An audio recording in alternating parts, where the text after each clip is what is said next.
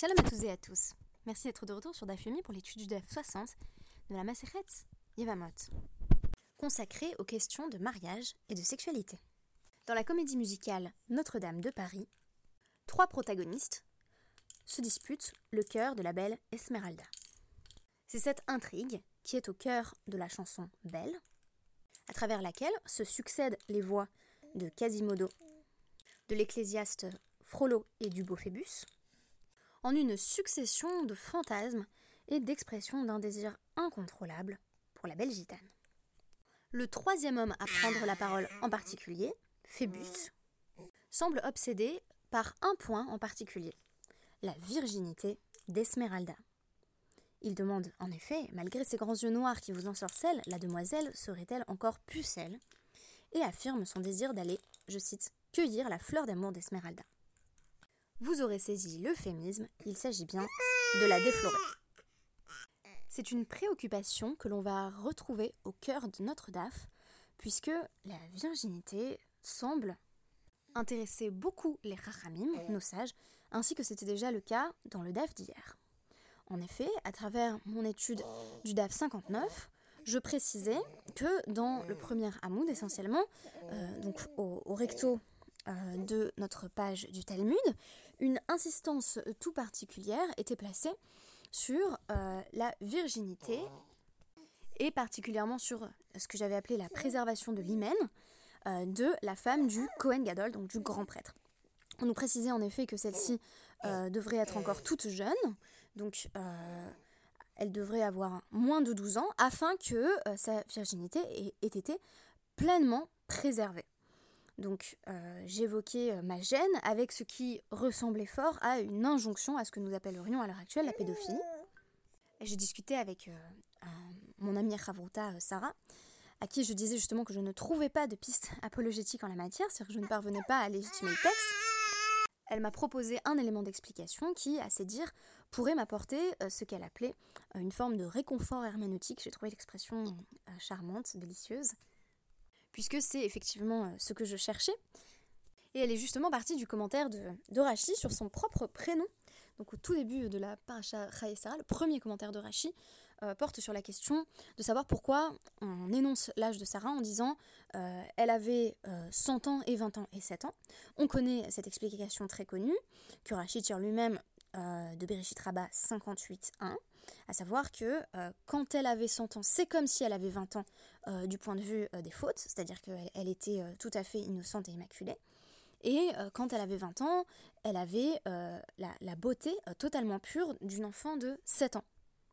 L'insistance sur la virginité pourrait donc être non pas tant physiologique et axée sur la, la, réalité de l'hymen, dont j'avancerai d'ailleurs à la lumière de récentes lectures que euh, les sages ne connaissaient peut-être même pas l'existence, mais il s'agirait plutôt euh, d'une idée d'innocence préservée. Alors il va de soi que ça n'enlève pas euh, toutes nos réserves vis-à-vis de, la pédophilie, puisqu'on pourrait avoir précisément là l'une des ramifications du problème, à savoir la recherche d'une innocence totale. Mais ça nous permet de dépasser le cadre d'une injonction qui, sur le plan purement physiologique, fait difficilement sens. Qu'est-ce qu'on peut en avoir à faire que le Kohen Gadol ait une femme qui était vierge ou non? Quelle est la signification de tout cela? Ici, on semble comprendre qu'il s'agirait plutôt euh, d'une forme euh, d'innocence qui serait susceptible, comme l'hymen d'ailleurs, si tant est que les rachamim en aient connu l'existence, qui serait susceptible donc euh, de s'amenuiser au fil des ans. En effet, il n'est pas évident que euh, l'hymen s'effrite réellement avec les années ou soit susceptible de disparaître, même si j'ai avancé hier que c'était l'un des éléments d'explication possible, à savoir qu'une adolescente en faisant beaucoup de sport pouvait effectivement endommager son hymen. Ici, ce serait pas tant de ça qu'il serait question, mais d'une forme euh, de pureté et d'innocence associée à l'enfance. Et on demande à ce que le Kohen Gadol soit associé à ces qualités-là. Alors je, je me serais permise d'avancer qu'on pourrait tout autant les trouver euh, chez une, une jeune fille ou une jeune femme un peu plus âgée. Euh, mais euh, ce serait euh, sortir du cadre de la halakha telle qu'elle est définie ici, à savoir que le Kohen Gadol doit bien épouser une fille qui a a priori moins de 12 ans. Je précise que je n'ai pas justifié le texte, j'ai essayé de le comprendre avec l'aide de mon amie Sarah. La question dans le DAF d'aujourd'hui, c'est également qui est vierge et qui n'est pas considéré comme vierge.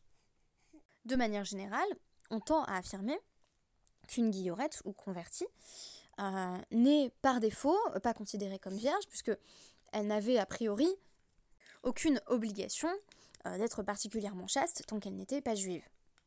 Le présupposé est donc qu'elle aurait eu des relations sexuelles. Cependant, Rabbi Shimon Bar Yochai permet à un Cohen d'épouser une convertie qui serait devenue juive avant l'âge de 3 ans.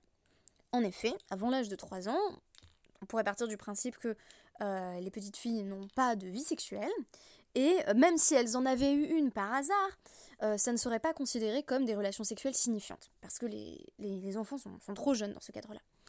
Je me permets de préciser que je sais que c'est difficile, notamment pour les parents parmi nous, d'entendre parler de ce genre de situation, d'entendre parler de vie sexuelle d'enfants tout jeunes. Je comprends parfaitement ces réactions.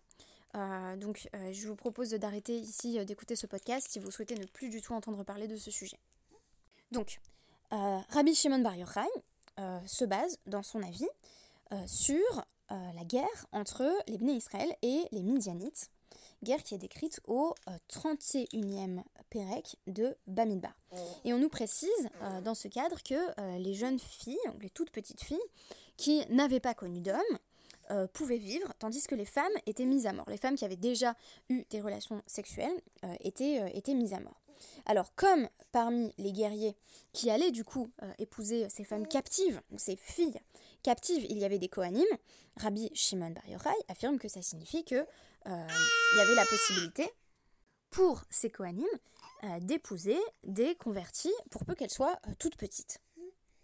Les Chachamim désapprouvent et estiment qu'il n'y avait pas là de relations sexuelles qui étaient envisagées du tout, mais que quand on parle de captives, on parle d'enfants euh, qu'on allait euh, ensuite employer comme servante. Donc le pasouk euh, qui est cité ici n'est autre que celui de, là de Bamidbar 31-18. Vecholatav banashim asher lo yadu mishkav zachar lachem. Toutes les petites filles qui n'auront pas connu d'hommes, qui n'auront pas eu de relations sexuelles, gardez-les en vie pour vous. Vehare Pinchas Imaem. Et on sait bien que euh, Pinchas, qui était Cohen, était euh, parmi les guerriers à ce moment-là. Donc pour Rabbi ben Yochai, ça signifie que euh, il n'y aurait pas de problème dans le fait d'épouser ces toutes jeunes captives, Vera Banan, les Avadim ou les euh, Les, sages estiment que ce n'était pas du tout pour en faire des épouses qu'on proposait de garder ces jeunes filles en vie, ou ces toutes petites filles, mais pour en faire par la suite des esclaves et des servantes. Ravuna, dans la Gemara, remarque alors une contradiction apparente entre euh, les psukim 17 et 18 euh, du 31e Pérec de Bamidbar, à savoir qu'on commence par nous dire euh, donc Kol Isha Yedat Ish Mishkav Zacha Hargu, donc toute femme qui aura connu un homme, il faudra la tuer. donc ce qui impliquerait que n'importe quelle femme pourrait survivre ou non selon son, statut du point de vue sexuel, tandis que les enfants euh, elles, seraient toutes maintenues en vie. Ce qui semble contredit dans le passage suivant, qui nous dit euh, donc euh, toutes les petites filles cette fois-ci qui n'ont pas connu d'homme, gardez-les en vie pour vous. Pour vous pouvant signifier, on l'a dit, deux choses, soit pour vous pour en faire des épouses, soit pour vous pour en faire des servantes. Et Ravuna explique Have Omer, bi Reuya Libael Agatuv Medaber. Le pasouk est en train de parler d'une femme pour qui on considère qu'il y a véritablement des euh, rapports sexuels, c'est-à-dire une femme de, ou plutôt une, petite fille, une, jeune fille de plus de 3 ans. Donc, de ce que j'ai compris, avant l'âge de 3 ans, euh, toutes les petites filles euh, étaient de toute façon gardées en vie parce qu'on ne prenait pas en compte leur statut sexuel. Et à partir de l'âge de 3 ans et au-delà, il fallait savoir qui était Rauya Libael, qui était en gros prête à avoir des relations sexuelles et qui ne l'était pas. La Gemara va alors poser une question troublante. Mena y a dit Mais comment on savait euh, qui étaient les petites filles euh, de 3 ans et moins, qui étaient, et qui étaient les petites filles de 3 ans et plus, euh, et qui avait déjà cette disposition à avoir une vie sexuelle, donc à être réouya euh, Libael, qui est opposé au fait d'être euh, Nivala Mamash. Donc d'une part, on aurait la prédisposition à avoir une relation sexuelle, une forme de maturité sexuelle, et de l'autre part, on aurait la relation sexuelle réelle. Ici, on est en train de nous dire que ce qui était jugé, c'était le potentiel d'avoir une vie sexuelle. Ok, mais si je croise une fille de 4 ans, 5 ans, je vois pas trop comment je vais pouvoir dire déjà quel âge elle a exactement, et ensuite, est-ce qu'elle a cette caractéristique de Reuya et Baël Est-ce qu'elle est prête à avoir une vie sexuelle ou non? Et donc Ravuna Barbizna nous rapporte au nom de Rav Shimon Chassida euh, He Evirum, Lifne. On faisait passer euh, les. On faisait défiler en fait les jeunes filles, ou les petites filles, devant la plaque euh, du Kohen Gadol, qui avait un effet révélateur, un effet quasi magique. On a parlé des eaux amères avant hier. Ici, on est effectivement dans, un rituel qui est assez semblable, un rituel révélateur. et donc, Kol chez Panea Morikot, Beyadoua Shehira euh, toute fille dont euh, le, visage jaunissait, on savait qu'elle avait cette, euh, cette particularité d'être prête aux relations sexuelles, d'avoir une maturité sexuelle, Kol Shehen Pania Morikot, et, et toutes celles dont le visage ne changeait pas, Beyadoua Shehen Reuya Libael. On savait qu'elle était encore dans l'enfance et donc pas prête à avoir des relations sexuelles. Et apparemment, c'était ces filles-là en particulier qu'on gardait en vie c'est-à-dire les, filles de l'âge de plus de 3 ans dont le visage ne jaunissait pas et qui ne, marquaient donc aucune trace euh, d'être prêtes pour avoir des relations sexuelles. Amar Rav Nachman, Siman euh, les Avera hydrocan.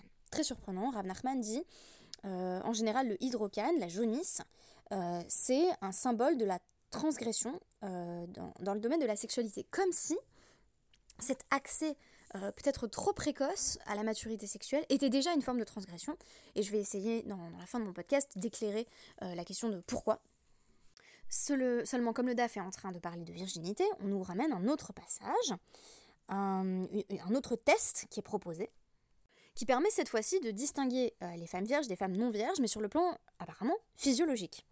Donc c'est tiré d'un passage de Shoftim, 21-12, où on nous parle euh, des habitants de euh, Yavesh Gilad, et on nous dit à Yavesh Gilad, on a trouvé, euh, et cette fois-ci il s'agit de femmes juives, 400 Nahara Betula, donc femmes vierges, qui n'avaient jamais connu d'homme. La Gemara repose la question comment on savait qu'elles étaient vierges Une question qui n'est jamais posée ici, c'est celle de savoir si on croit une femme quand elle affirme être vierge. Pour avoir la réponse à cette question, il faudrait se tourner vers le traité Ketubot et lire les Dapim 9 et 10.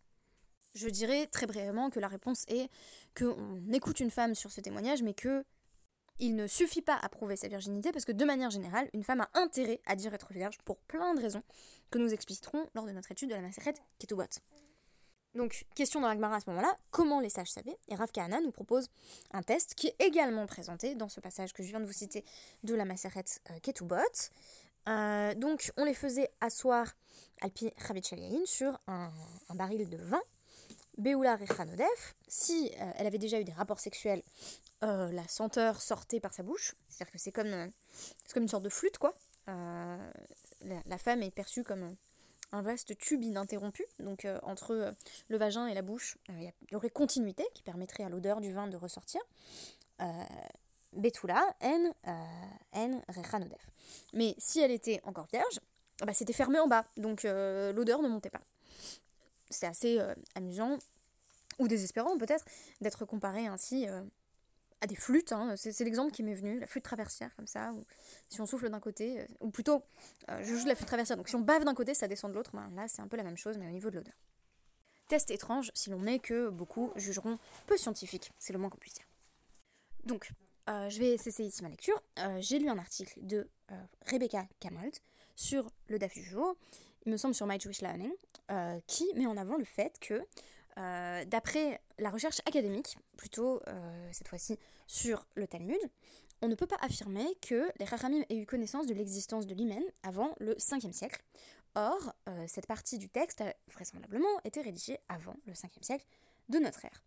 Or, elle avance que euh, en l'absence de toute connaissance sur l'hymen, on avait tendance à penser que euh, la continuité entre le vagin et l'utérus euh, fonctionnait un petit peu comme une, bourse, une bourse donc, qui serait tenue fermée, scellée par une cordelette. Donc une femme qui aurait encore un, hymen pleinement intact, donc ses bétoulim seraient pleinement intacts, serait comme une bourse dont on aurait bien serré la cordelette, et au fur et à mesure, visiblement, la, cordelette se distendrait et on aurait ainsi une ouverture progressive de la bourse. Selon Rebecca Camolt, les Rachamim ont en commun cette représentation de l'appareil génital féminin avec les textes grecs de cette époque. Alors je ne sais pas si c'est le cas. il me semble en réalité que rien ne permet d'écarter la possibilité que les Rachamim aient cru en, en un hymen. Quoi qu'il en soit, euh, on voit qu'il y avait des tests qui étaient proposés euh, pour vérifier cette partie de l'anatomie féminine qui semblait euh, si désirable aux yeux des hommes de cette époque. Alors, la question ce serait pourquoi? Pourquoi y a-t-il une obsession pareille de l'hymen? Qui se traduit d'ailleurs jusque dans nos lois du mariage, puisque une femme bétoula qui est a priori vierge se voit attribuer lors du mariage la somme de 200 zouzim, contre 100 pour une femme qui aurait déjà eu une vie sexuelle. Pourquoi cette importance placée euh, sur la virginité? C'est ce à quoi je vais m'efforcer de répondre dans euh, les quelques minutes qui me restent. Il me semble qu'il peut être prouvé qu'une fois de plus, la présence ou l'absence d'hymen est associée à l'expérience et à la maturité sexuelle. Sur le site du Dafyomi Stanzal Center, un commentaire euh, m'a permis de poser la question, tout simplement, pourquoi est-ce que Moshe tient à ce point à ce que euh, on ne garde pas en vie euh, les femmes qui ont déjà eu une vie sexuelle Puisque, en effet, si on lit donc le, passage de, de Bamidbar à ce sujet, on constate que, dans un premier temps, les combattants entendent laisser en vie toutes les femmes.